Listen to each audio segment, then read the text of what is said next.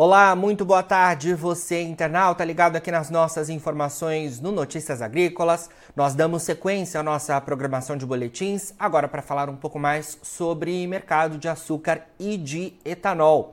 E para isso eu converso agora ao vivo com o Maurício Murucci, que é analista das safras e mercado. Maurício, muito boa tarde, obrigado mais uma vez por estar aqui com a gente do Notícias Agrícolas. Olá, muito boa tarde, Jonathan. Muito boa tarde mais uma vez pelo convite para estar, estar aqui conversando com vocês aí do Notícias Agrícolas, aí, que é um site muito querido por nós aqui da Safras e Mercado. Maurício, obrigado você mais uma vez por estar aqui com a gente. Bom, semana começando, né, nas bolsas internacionais ontem, né, com, com queda, mas a gente já viu uma recuperação na sessão desta terça-feira. Eu queria que você analisasse para a gente um pouco mais esse mercado que tem oscilado aí sem uma tendência muito clara nos últimos dias. Claro, é, hoje foi um dia aí de grande volatilidade, o mercado teve ganhos importantes, depois teve quedas bem consideráveis, né, Jonathan?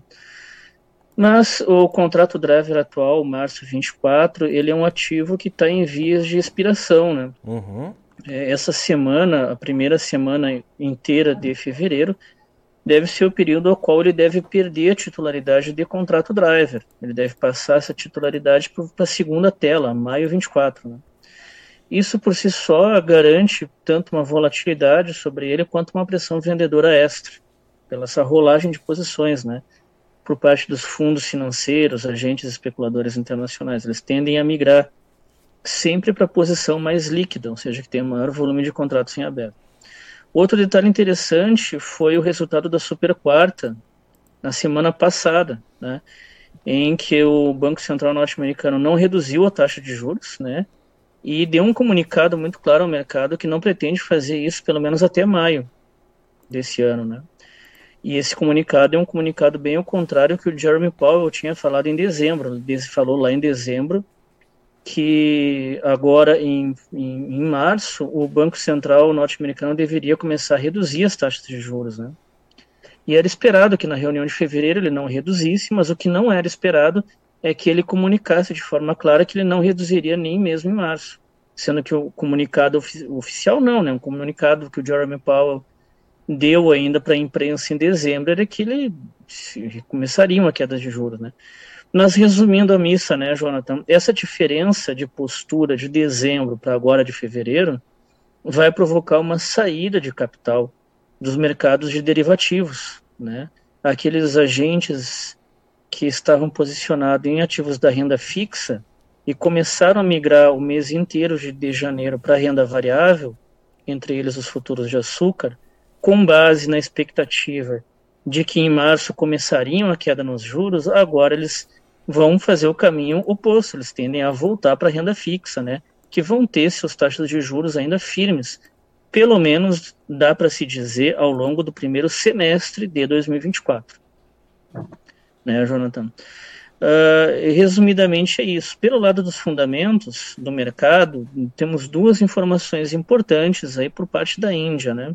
Quer dizer, importantes por parte do fundamento da Índia não por conta dos preços em Nova York, sim, que reagiram poucos a, isso, a essas condições. Primeiro foi que o governo da Índia não autorizou o aumento do desvio de açúcar para a fabricação de etanol no país, que atualmente está, está ainda né, em 1,7 milhão de toneladas. Né.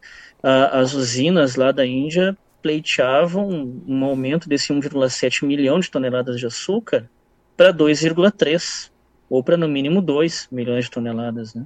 Para eles terem uma oferta maior de etanol, né? Mas não foi o que aconteceu. O governo de lá está muito preocupado com a, a, a, segurança alimentar, que tenha oferta para atender a demanda interna, que está entre 29 a 30 milhões de toneladas, né? E também está preocupado, em segundo lugar, com a reposição dos estoques intermediários do país. Né? Então, e se a gente pegar, então, essa, essa perspectiva de demanda interna de 29 a 30 milhões e somar com, com a segunda novidade que eu vou comentar aqui com vocês, que foi a redução ali dos números da Indian Sugar Mills Association de estimativa de safra para a Índia nessa temporada atual 23, 24, 25, não 23, 24, desculpe. eles reduziram ali de 32,5 milhões de toneladas para 31,15 milhões de toneladas, né? Tiveram uma queda aí de mais de um milhão de toneladas aí de redução na sua estimativa, ou seja, a Índia vai produzir menos açúcar, vai ter uma demanda interna muito forte, não vai ter condições de, de recuperar estoques, ou seja, de formar novamente estoques que estão depreciados né, para as médias históricas. E, além disso, as usinas de etanol lá da Índia queriam que o governo autorizasse um aumento do desvio, né, de 1,7 milhão para entre 2 a 2,3. Eu me admiro até o governo autorizar 1,7 milhão de toneladas, sendo que a relação de oferta e demanda está extremamente ajustada, extremamente curta, assim, né? Ao ponto do governo não conseguir recuperar estoque. Então, a produção que vai ser da, da safra da Índia para essa temporada vai ser estritamente para atender a demanda interna. E olhe lá ainda, né? É, então, essas são as novidades de curto prazo por parte da Índia né, e do mercado financeiro internacional, com seus reflexos sobre o açúcar, né, Jonathan? É, vamos acompanhar tudo isso, né? Diante dessas informações que você trouxe, Maurício, é, como é que a gente pode olhar o mercado à frente, né? A gente pode esperar é, que o mercado tenha uma tendência mais clara à frente na sua visão, diante dessas informações, tanto dos fundamentos quanto também do cenário macroeconômico? Tem, a gente pode esperar sim, e é de alta nos preços em Nova York. Não para março 24, que que agora no final de fevereiro ele já vence, né, já não é mais negociado, mas para maio 24, né? Porque eu falei agora há pouco dos fundamentos da Índia, né, Jonathan? Sim. E os fundamentos do Brasil? O que, que dizem os fundamentos do Brasil para cana-de-açúcar? Né? Essa é uma pergunta bem interessante, que eu já vou também responder, né? Eu mesmo faço a pergunta e eu mesmo respondo. Sim. é, não, o fundamento do Brasil, né, Jonathan? Uh, como todo mundo já sabe, né, o mês de dezembro foi um mês de chuvas muito abaixo da média. O mês de janeiro também foi um mês muito abaixo da média, entre 11 a 17% de déficit de chuvas, as chuvas abaixo do, da média histórica dos últimos 20 anos, né, dependendo da região, né?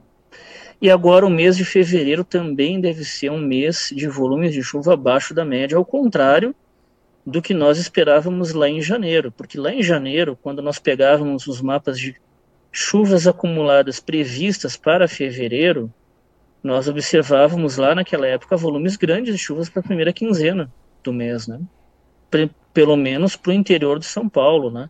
Naquela região do norte de São Paulo, sul de Minas, centro de São Paulo até o norte do Paraná, onde tem canavial, né? E agora entrando em fevereiro, nós estamos vendo exatamente ao contrário, que o mês vai ser de baixo volume de chuvas, ao contrário do que esperávamos em janeiro, que eram de altos volumes de chuvas. Né? E essa, essas chuvas abaixo do que se esperava, e abaixo também da média histórica para essa época do ano, lembrando que o, de dezembro a março são período, é o período de alta temporada de chuvas no centro-sul, né? E isso é reflexo ainda do El Ninho, que começou em junho do ano passado né? Então o clima, ele meio que para cana, ele meio que se inverteu, né? Ele choveu quando não deveria chover e agora que deve chover não está chovendo. Mas o resultado disso aí, Jonathan, é que a safra de mercado é, vai fazer uma segunda, um segundo ajuste negativo na sua expectativa inicial de margem de cana para a safra 24-25. Uhum. A primeira nós fiz, é, a primeira nós fizemos em janeiro, né? em que nós, em dezembro, nós esperávamos 670 milhões de toneladas de cana, em dezembro, tá? contando que haveriam chuvas dentro da média histórica em janeiro e fevereiro. Em janeiro, quando a gente viu que as chuvas não viriam dentro da média histórica, nós fizemos a nossa primeira, primeiro corte desses 670, né? Reduzimos 10 milhões de toneladas, foi para 660, uma queda aí de 1,49%, né? Ainda assim, 660 se mostra bem acima dos 650 que nós deveremos finalizar nessa temporada aqui, 23, 24, que ainda pelo calendário não acabou, né? Sim. Embora pela atividade técnica das usinas ali tenha praticamente se encerrado. Agora, ao longo dessa semana, não tenho os dados compactados ainda na totalidade, nós faremos um novo ajuste negativo desse, a partir desses 660, né, que já é o primeiro ajuste de baixo por conta aí do, do, mês de fevereiro aí com baixo volume de chuvas, déficit hídrico sobre os canaviais. Né? E isso não é só nós das safras de mercado que, mercado que estamos fazendo, né? Várias outras consultorias nacionais e internacionais também já. A maioria não divulgou ainda, mas esses, esses números novos, com queda no volume de cana projetado para 25, para safra 24-25, virão ao longo desse primeiro trimestre de 2024, né? E, e esse, esses ajustes de baixa, Jonathan, vão fundamentar ganhos, como eu falei agora há pouco, sobre os futuros do açúcar, principalmente para maio 24, que vai passar a ser a posição driver, né? E esses ganhos aí, novamente, eh, esses, essas, essas quedas na expectativa de volume de cana fundamentarão ganhos nos preços futuros do açúcar. Para completar, os dados da Ásia já não fazem mais mercado, tanto é que no dia que a Indian Sugar Mills Association ela divulgou a nova estimativa dela de produção de açúcar lá da Índia, menor do que a anterior, mais de um milhão de toneladas de corte.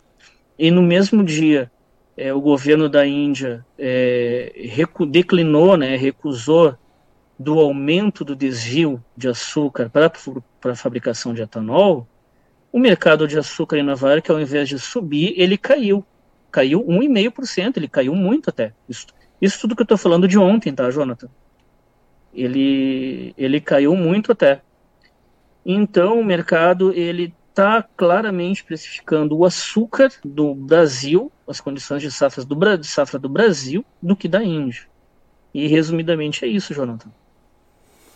Importantes informações, né, Maurício? Então, diante disso que você já traz para a gente, né, provavelmente ao longo das próximas semanas a Safras e Mercado deve fazer aí a sua revisão né, nesta é, moagem esperada para o centro-sul do país é, na safra 2024-2025 e de fato o cenário é bastante de atenção, né? O que, o, o que eu tenho ouvido é que de fato né, o clima tem é, deixado todos apreensivos aí em relação à próxima temporada. Mas eu queria também falar um pouco mais sobre a safra atual, que já está né, praticamente finalizada, Maurício, mas sobre o cenário atípico né, que tem acontecido, porque a gente já poderia considerar que estamos em um período de entre safra. No entanto, segundo os dados da Única, e logo mais, né, é, nos próximos dias a gente deve ter a atualização da segunda quinzena de janeiro, a moagem segue a todo vapor aqui no centro-sul do país. É realmente uma situação bastante atípica quando a gente olha é, no comparativo com outras safras do que aconteceu nessa temporada, né? Sim, Jonathan, atípica por dois motivos, né? Primeiro, tem bastante cana para moer. Esse é o primeiro motivo. Então, tem cana para moer. Então, é, não tem como a usina ficar parada à toa só para cumprir calendário, né? Ela, ela, ela, tem que, ela tem que aproveitar essa cana aí que está aí para ser moída. Segundo, é porque o clima está beneficiando, né? A moagem, a colheita, quer dizer, o clima beneficia a colheita. Ele, claro, ele está prejudicando a, a safra futura, a 24, 25 mas olhando para o presente, ele está beneficiando a colheita da cana, né? E aí as usinas, obviamente, estão aproveitando esse clima favorável, a disponibilidade de cana ainda mais favorável, para processar esse açúcar. E o resultado, Jonathan, são dois. Primeiro, estoques de açúcar muito altos, em comparação as, não somente ao ano passado, né, mas a média histórica para essa época do ano. Estoques muito elevados e volumes de exportação muito altos também. Né? Porque como não está chovendo em Santos nem em Paranaguá, os volumes de açúcar conseguem ser escoados sem que sejam prejudicados nesse, nesse escoamento por chuvas. Né? Então o fluxo, né, o flow das exportações estão muito altas. Né?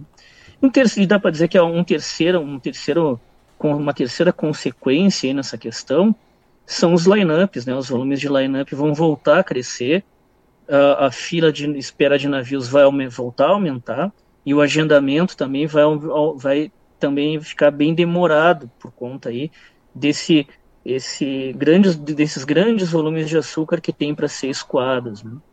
Além disso, dá para colocar nessa fórmula aí, nessa, nessa equação aí, um outro complicador, né? A safra de soja e de milho que vão começar a ser exportada ao longo desse primeiro trimestre de 2024, porque delas acabam, é, os portos acabam relativamente priorizando esses, esse, essas duas culturas, né, por terem volumes bem maior, e atrás ainda mais o do açúcar. É claro que o açúcar tem seus terminais próprios, né? Mas a própria opera, operação, né, dos portos, a própria logística do porto como um todo acaba com a sobreposição da safra de soja e milho acaba batendo aí no açúcar. Isso acontece todos os anos, não é nenhuma novidade nesse sentido, né, Jonathan? Mas o detalhe é que é mais, um, mais uma variável nessa nossa equação é bem complexa, que no conjunto total deixa bem, bem complicado aí a questão do açúcar. Claro que a externalidade positiva disso tudo são preços mais altos em Nova York. Nós esperávamos até no final de dezembro, início de, de, de janeiro, uma queda mais profunda em direção aos 19 e aos 20 centes, né? Contando com os mapas de chuva que naquele período mostravam chuvas bem acima da média, né, para os canaviais do Centro-Sul. Só que agora os dados, modelos mais atualizados, estão mostrando que essas chuvas que se esperavam lá em dezembro, né, em novembro, para o primeiro trimestre de 2024, não se confirmaram. Então o cenário se inverte totalmente. Né? Sim. Nesse sentido. Com certeza.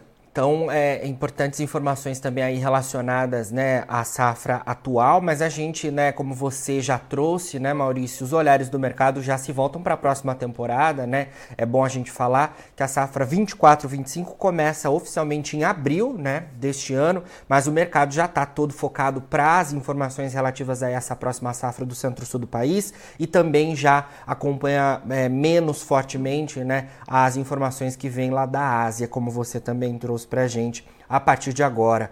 É, uma outra informação que eu queria que a gente falasse, Maurício, é sobre o etanol. Né, o mercado de etanol neste momento, porque a gente teve na última semana aquele reajuste do ICMS sobre os preços, né, do, do, sobre o que é o imposto dos estados, mas incidiu sobre os preços dos combustíveis fósseis. E daí, um primeiro momento, quando a gente olha né, em, em uma análise mais fria, há a possibilidade de é, os consumidores se voltarem ao etanol. Né? Só que o que a gente tem visto nos postos, e eu falo, né, pelo que eu tenho olhado né, no, no, na comercialização de combustíveis, o etanol também subiu junto com os combustíveis fósseis. Eu queria que você analisasse um pouco isso para a gente, olhando também o cenário de demanda né, do etanol, porque essa demanda tinha melhorado bastante né, nas, nos últimos meses. Isso, exatamente. O segundo semestre de 2023 foi um semestre marcado pela forte recuperação na demanda de etanol hidratado. Né? O problema é que a safra é gigante, a safra atual é gigante. Então, mesmo em, com a demanda em alta, ela não se mostra suficiente para dar vazão ao grande aumento produtivo. O resultado disso é bem parecido com o que a gente viu no açúcar, né? Estoques muito altos frente ao ano passado e frente à média de cinco anos no mesmo período, né? Bem acima mesmo. Claro que no, no, no ajuste na margem, ou seja, quinzena, quinzena atual frente à quinzena anterior, nós temos quedas, né? Mas são quedas bem brandas para essa época do ano, que, que ainda mantém o etanol bem acima do, do, do comparativo anual, anual e dos cinco anos, né? Outro detalhe que vai reforçar essa questão, Jonathan, é antecipação de safra por parte das usinas, né? Isso acontece em todos os anos também.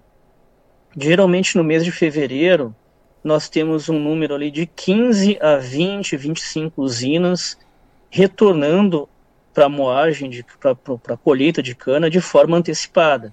Né? Eram usinas que saíram do mercado, encerraram as, as primeiras usinas encerrarem a atividade da safra lá em dezembro, algumas no final de novembro, né? Elas começam a voltar agora em fevereiro. Né? Algumas na primeira quinzena, mas a grande maioria na segunda quinzena de fevereiro. Para essa temporada de 2024, as safras em mercado tem projetado que 20 usinas devem, unidades produtoras, né, devem voltar para as operações de colheita de cana em fevereiro. Tá? Dessas 20, 5 agora na primeira quinzena e 15 na segunda. Tá? O detalhe são dois detalhes. Primeiro, o clima possibilita isso. Porque o clima, como eu falei agora há pouco, não está chovendo, está pouco chuvoso para a primeira quinzena de fevereiro. Segundo detalhe, tem oferta de cana para ser moído, que é o que eu também comentei agora há pouco. Agora, o terceiro detalhe. Esse movimento de antecipação de moagem da safra 24-25 tá? que são usinas que estão voltando das paralisações, das paralisações programadas para manutenção, de férias, etc. Né? Essas usinas, quando elas começam, o mix de produção dela, das quatro às cinco primeiras, primeiras quinzenas, oscila ao redor de 70% para etanol. É uma característica das, da própria cana, a, a, a, primeira cana a ser colhida e a, e a última cana a ser colhida, né, o início e final de safra, ele é mais voltado ao etanol. Então, o que, que isso quer dizer? Que a oferta do etanol em fevereiro, ao invés de continuar caindo, ela vai voltar a aumentar. Não, não somente a oferta, mas os estoques, né? Porque a gente tem que lembrar que a demanda está forte, sim, mas não forte o suficiente para dar vazão aos estoques gigantescos que nós temos, né? E exatamente por isso que o setor até criou uma campanha publicitária novamente aí para incentivar ainda mais a demanda do o consumo de etanol nas bombas, né? Claro, lembrando que o etanol ele se mostra competitivo nas bombas. Mas essa competitividade, como você bem mesmo falou agora há pouco, ela foi até reduzida da, na semana passada em relação à semana retrasada, né? Sendo revertendo em estados importantes, aí, como São Paulo, Minas Gerais e Paraná. Né? E é interessante contextualizar, Jonathan, que os níveis de competitividade do hidratado frente à gasolina nesses estados vinham desde junho do ano passado crescendo sendo ampliados, a competitividade vinha sendo ampliada. A relação de preços do hidratado se distanciava cada vez mais do padrão de 70%. Agora ela voltou a se aproximar, não muito, mas voltou. Sim. Reflexo do que? Reflexo das altas dos preços do etanol hidratado nas usinas pelo aumento da demanda das distribuidoras durante as três e quatro primeiras semanas de janeiro. Foi um período de retorno das compras das distribuidoras e aumento nos preços. E lá naquele período, nós das safras de mercado já alertávamos nossos clientes aqui que os níveis de competitividade do hidratado voltariam a cair, ou seja, ele ficar menos competitivo ao longo da primeira quinzena de fevereiro. E foi o que aconteceu com os dados mais recentes da NP aí, que observamos quedas na competitividade do hidratado em São Paulo, Minas Gerais, no Paraná e alguns outros estados, né? E o detalhe, Jonathan, que a, a competitividade do hidratado vai, com, começou a cair, reflexo da alta lá de janeiro, como eu falei agora há pouco, no mesmo mês que as usinas, que 20 usinas aí estão planejadas a voltar a moer de forma antecipada a moagem de, a moagem de cana aí para 24, 25 em fevereiro, que eu nem falei agora há pouco, 15 na segunda quinzena e 5 na primeira. Então nós temos uma sobreposição de cenários. Primeiro, aumenta-se a oferta e os estoques através de, de, de moagem antecipada e segundo, reduz-se a competitividade do hidratado e, e, é, e, e promove-se uma queda na demanda de hidratado exatamente no momento em que a oferta começa a subir. Então nós temos uma problemática bem grande aí, começando a se desenhar agora em fevereiro, mas com seus primeiros movimentos ainda lá de janeiro, né, Jonathan? Mas os primeiros efeitos concretos nos indicadores, que eu digo na competitividade, estão sendo vistos agora em fevereiro. Depois, uh, nós veremos os dados da Única mostrar crescimento na moagem de cana e na produção de etanol, e depois, no terceiro movimento, nós veremos os dados da NP e os próprios dados de vendas da Única, ali da, de etanol das usinas para as distribuidoras, né? mas também os dados da NP de venda de hidratado nas bombas mostrarem quedas nos volumes de venda, né? E isso ao longo de fevereiro e março. Então esse cenário é bem problemático para o hidratado aí vai se já está se formando, né? Com um primeiro indicador já até formado, que é a queda da, da competitividade com os preços da NP da semana passada. Sim, um cenário para a gente acompanhando, né, Maurício, neste início de 2024. A gente volta a se falar ao longo das próximas semanas. Muito obrigado pelas suas informações aqui com a gente do Notícias Agrícolas e é claro que a gente seguirá né, ao longo desse ano de 2024 também atualizando os nossos internautas. Sempre que tiver novidades aí das safras, chama a gente por aqui, tá bom? Claro, Jonathan, que agradeço mais uma vez o convite. Um grande abraço a todos, um excelente 2024 e seguiremos conversando. Abraço, Maurício. Bom, boa semana para vocês por aí. Conversamos então ao vivo com o Maurício Murussi, analista da Safras e Mercado, a gente trazendo as informações sobre o mercado de açúcar nas bolsas internacionais na sessão desta terça-feira e também uma análise sobre o etanol neste início de 2024. Agora, na finalização do nosso boletim, você encontra os links dos perfis das nossas redes sociais. Siga a gente por lá para se manter atualizado sobre todas as informações do agronegócio brasileiro. A gente fica por aqui, mas daqui a pouquinho tem mais boletins ao vivo. Fica por aí, a gente se vê. Notícias agrícolas, informação agro relevante e conectada.